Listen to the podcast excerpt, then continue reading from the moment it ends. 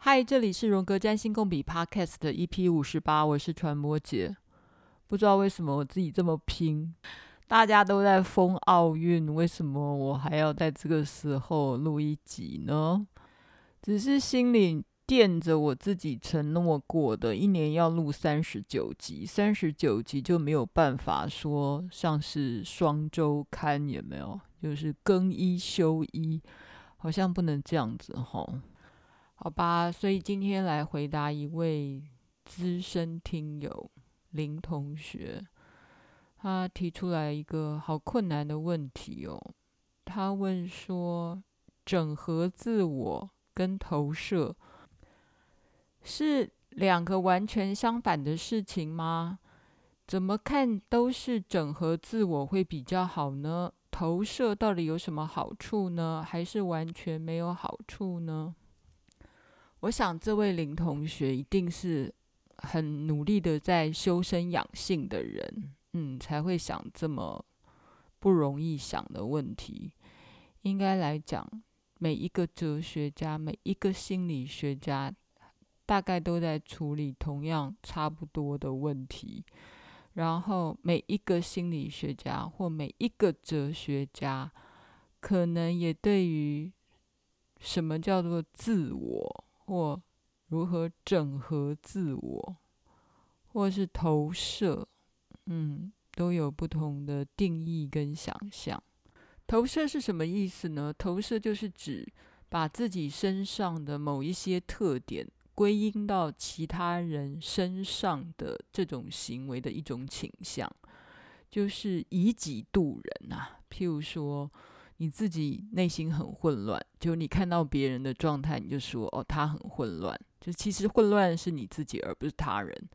所以弗洛伊德把投射视为一种心理防卫机制，就是说把自己内心不接受的欲望、思维、情感或动机等等不想承认的部分，然后通通向外投射出去，归咎给另外一个人。举个例子，譬如说，有的人呢很想搞外遇，或已经外遇了，然后他不承认或不敢承认，甚至于是不知道自己有搞外遇的意图，因为有时候投射就是来自于潜意识的欲望哦，就是你也许你的意识上还搞不清楚你有那样的欲望，然后你看到你的伴侣，你就怀疑他有外遇。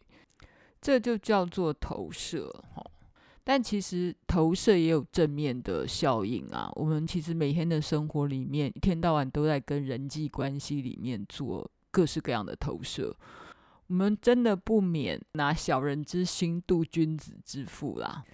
但当你能够发觉，哦，原来我是拿小人之心来度君子之腹的时候的这个发觉，你你其实。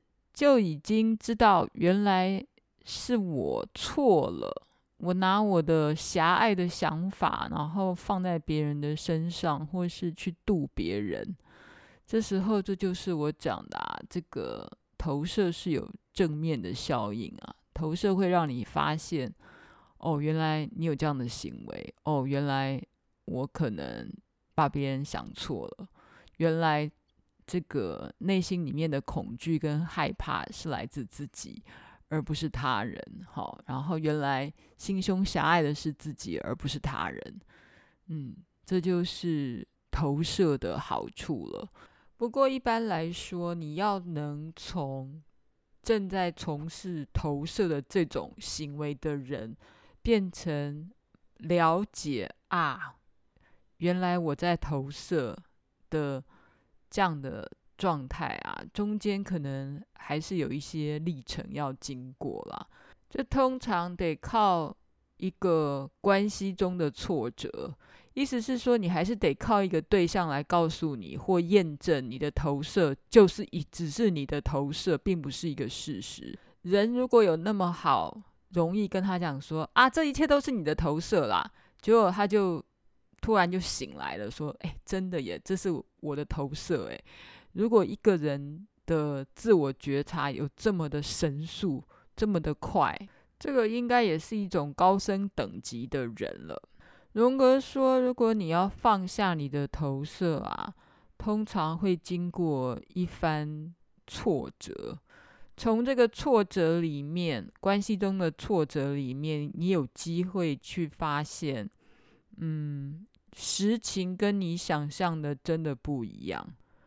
当你真的了解，嗯，你太太真的没有外遇的时候，也许你们的关系已经破裂了。好啦，我现在只是假设，我的意思是说。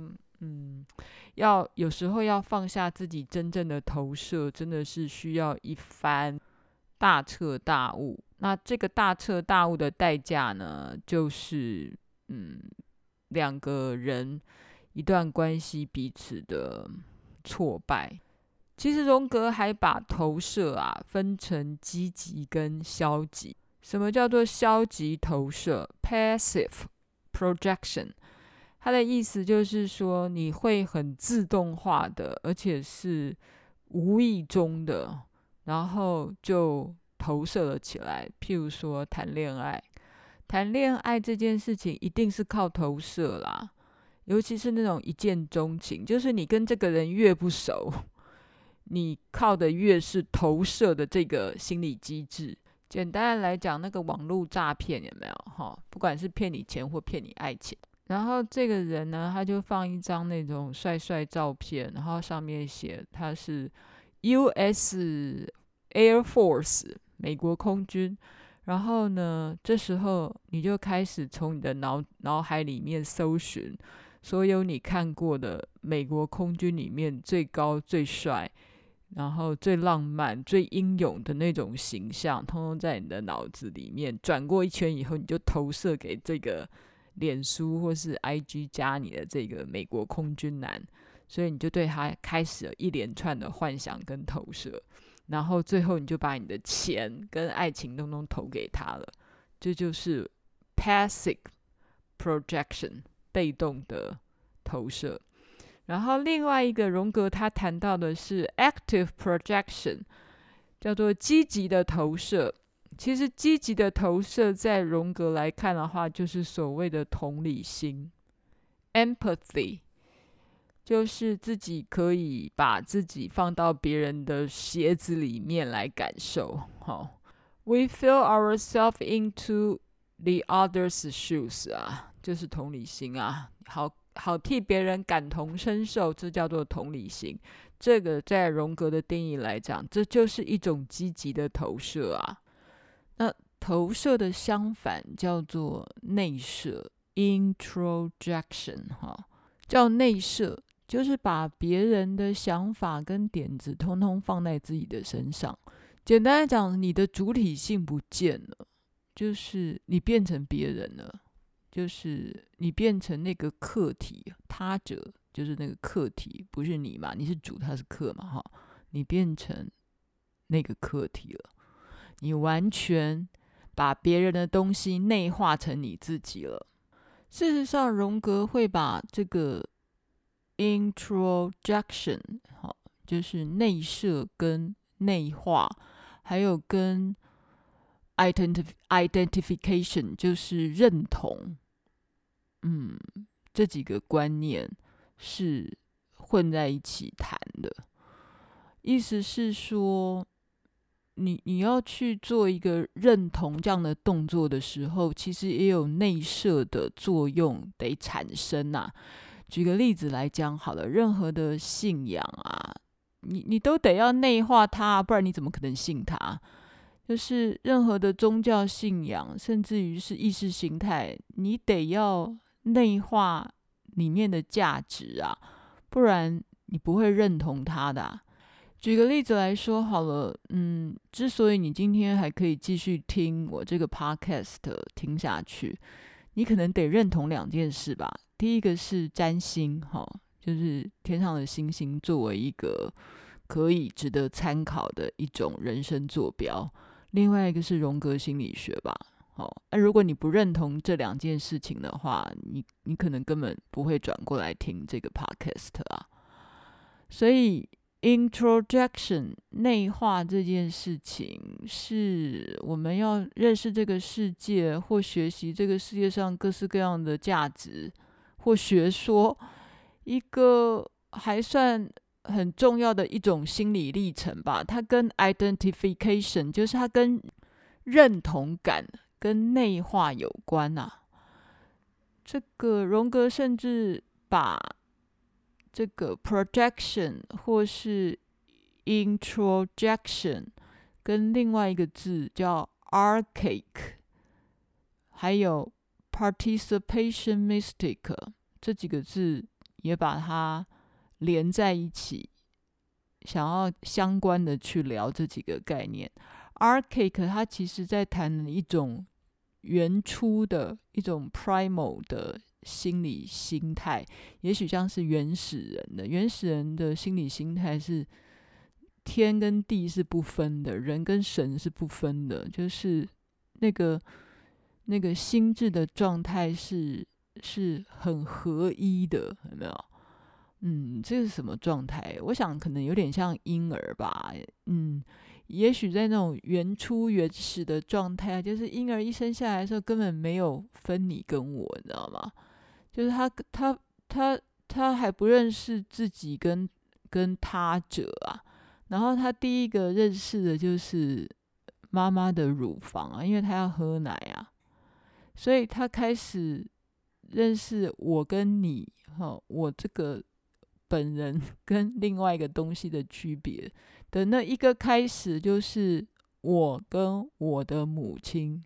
而且不是我的母亲哦，他对于母亲是谁还搞不清楚，他只认识母亲的乳房，因为他要喝奶。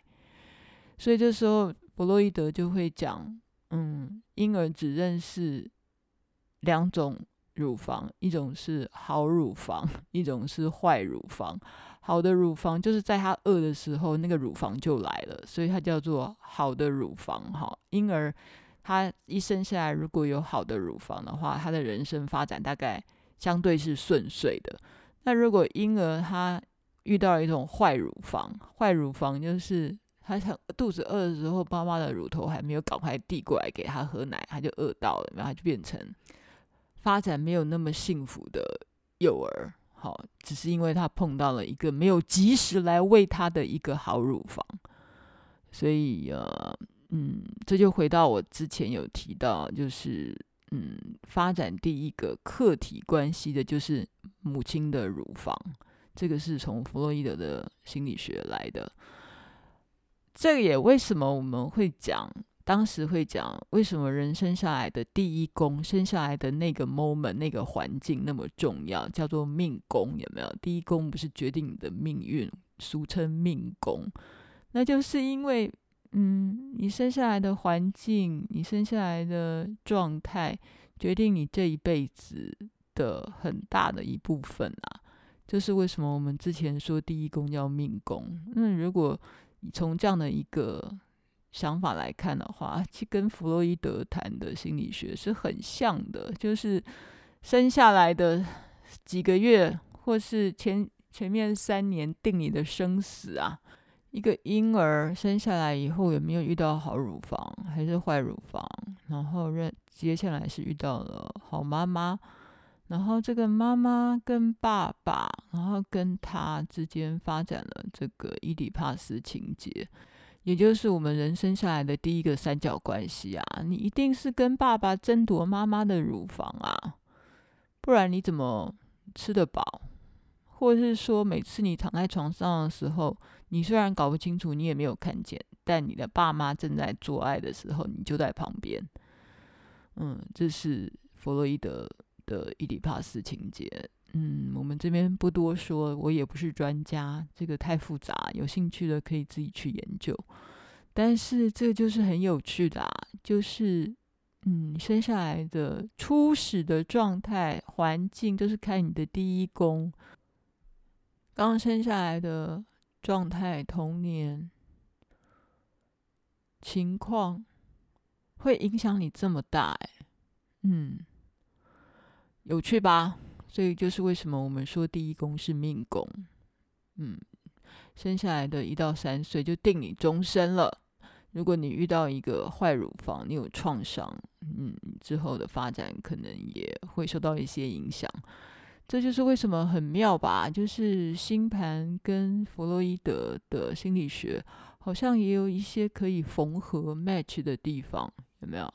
好啦，谈回来，我刚才说的就是，如果你要认同一个价值，你要 identify，你要认同它。认同的这个行动，其实也要靠 introjection，就是内设啊，你要内化那个价值啊。那 introjection 内设，但是它的相反叫 projection 啊，叫做投射。projection 投影机就是 projection 啊，projector 投影机啊，就是。你带着什么样的镜片看待这个世界，那就是你的世界观啊。嗯，所以投射无所不在啊。然后投射跟认同，当然也都很息息相关啊。然后你要认识自我，认识自我这件事情啊，就是。也会跟投射或内射是有关系了。它当然，投射是看起来是一个动词嘛，哈，好像是一个了解 （understanding） 哈，就是要要去理解的一个动词的关系。那自我好像是一个固着在那里的一种名词。所以林同学他提出自我跟投射的关联，然后他又谈到整合自我跟投射。我想他想要问的问题应该是说，嗯，整合自我到底要靠什么啦？或人到底要如何整合自我？这个事情啊，真的说不完。然后每个心理学家、每个哲学家说的也都不一样。第一个，他们对于自我的定义就不太一样。而且，当谈谈到什么叫自我这个翻译的时候，那更是混乱。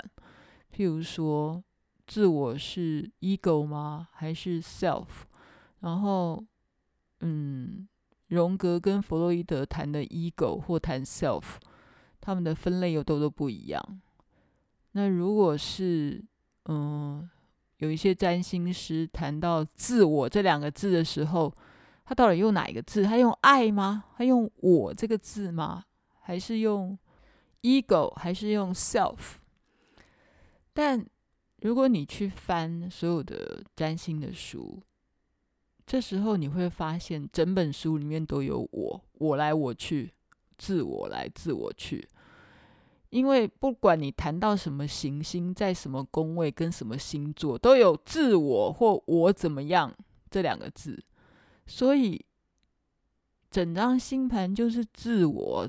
这一集讲一讲，又回到我前面有一集讲的，就是，嗯，整张星盘都是自我啦。然后，嗯，每一个面向也是自我啦。但这又很有趣啦，就是说，嗯，谈自我如果是一个整体概念的话，那代表自我一定会分裂。就是整体的整体的观念要靠分裂来完成，或相反。所以，当林同学他问整合自我的概念的时候，代表自我原本一定是分裂的。就我们刚才说的哈，就是你知道自己是个婴儿以后，你需要喝奶以后。你认识妈妈以后，你就开始不断的分裂了。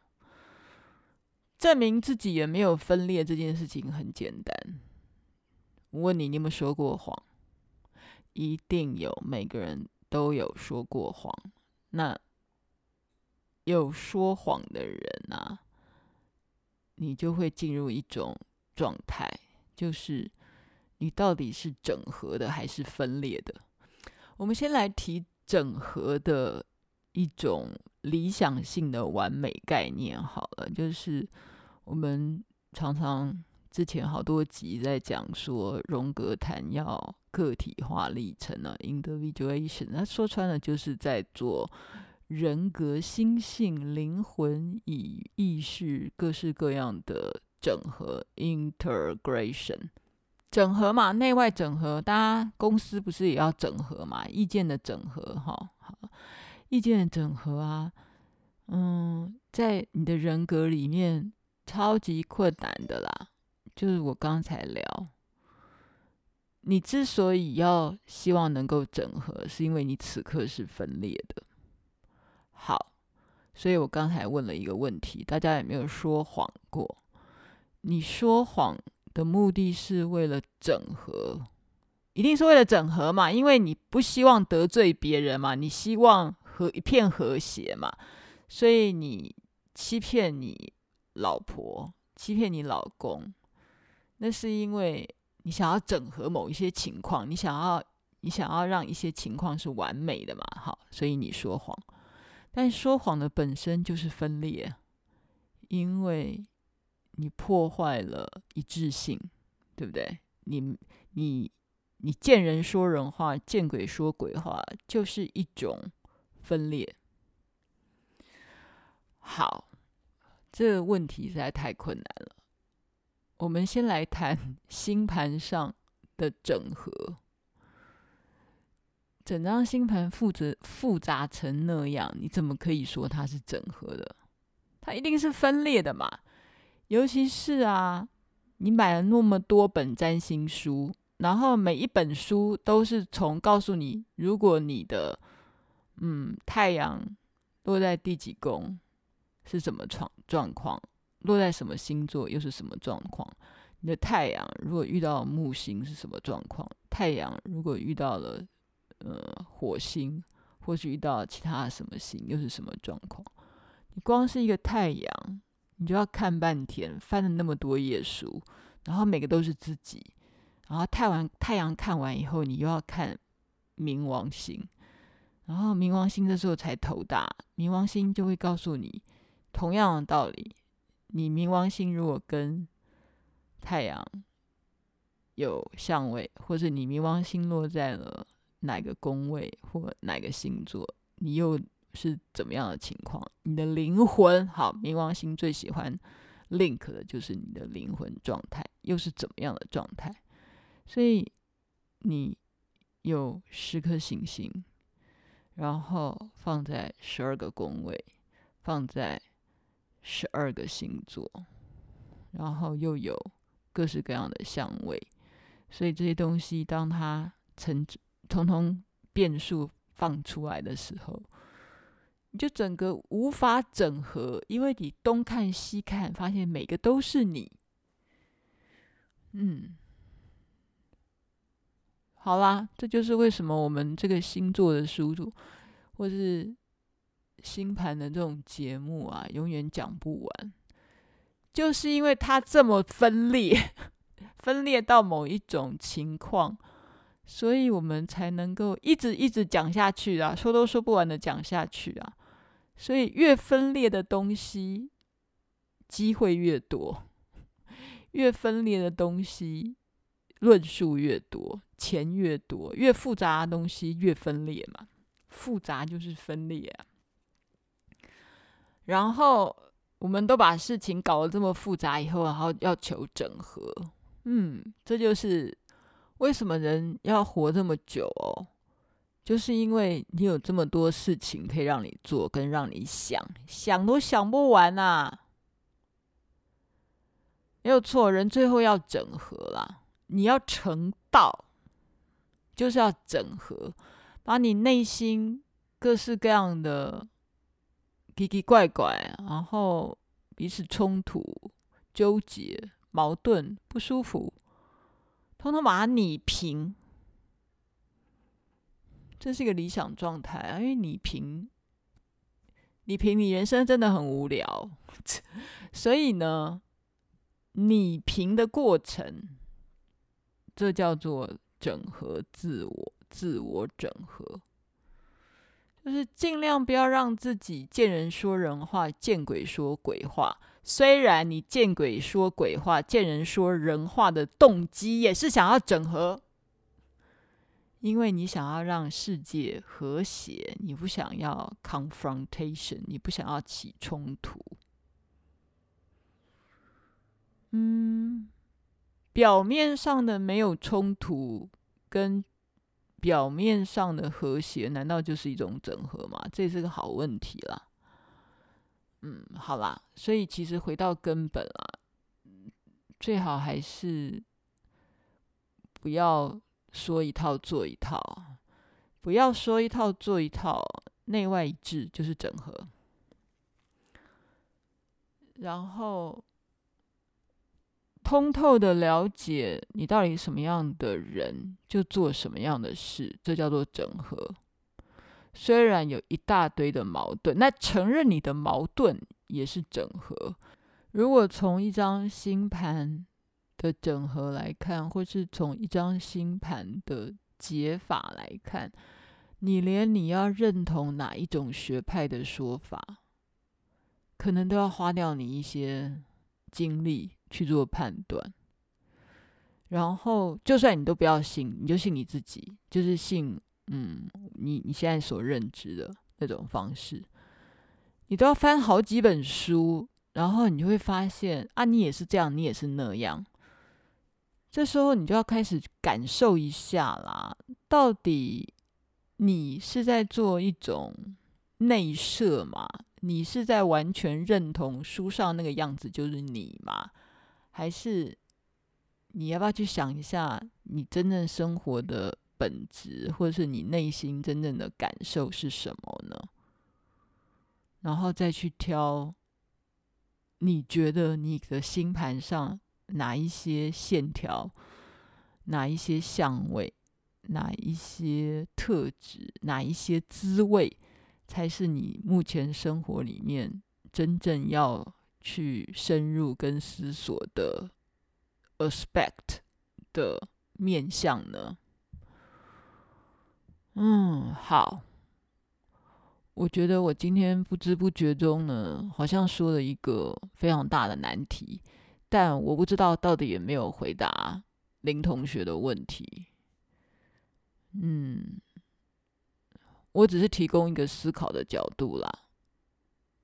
嗯，并没有要给解决的方针，然后当做也是，嗯，今天我个人的自由联想跟意语好了，好吧，那就先这样子了，我们下次见。批评指教，请上传播节实验室脸书。我跟你讲，我这次真的会把，呃。Projection 哈，谈投射，就是历史上我们有一堆的那种图片啊，就是谈投射的那种图片，抓几张放在我脸书上，看看大家，你觉得你到底看到什么？就是嗯，你心里面想到什么，第一个印象你看到就是你内心的投射嘛，哈。但投射有时候是这样子的啦，哈。嗯，有有一种想象哈，这也是我现在的一种想象，就是如果你自己是一张八 K 的电视机哈，四 K、八 K，OK，好，就是 你你的你的投影，你的荧幕不是那种 SD 哈，最早最早以前是 SD，后来变 HD，对不对？然后 High Definition，然后现在变成。Ultra High Definition 就是四 K，然后还有八 K。好，所以如果你是一个八 K 的电视的时候，你的显影能力就会比 SD/HD 要好很多啊。所以，嗯，也许把你的投影设备啊，就是不管你是被投的。还是你是 projection projector 的本身。如果你的话术、你的你的 function 很高的话，你可能比较有比较多的机会可以看到全貌，就是这个世界的全貌。那你要自由，或是你要大到什么程度，你才看得到全貌？嗯，人不可能什么都懂的啦。但如果你有这个动力跟动机，想要多多的去了解一些事情，或思索一些事情，你有可能比较可以了解到相对全貌的全貌。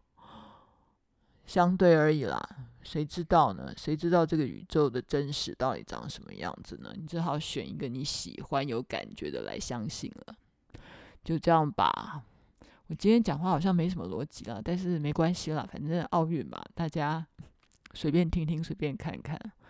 那先这样哦。嗯，我们下次见，拜拜。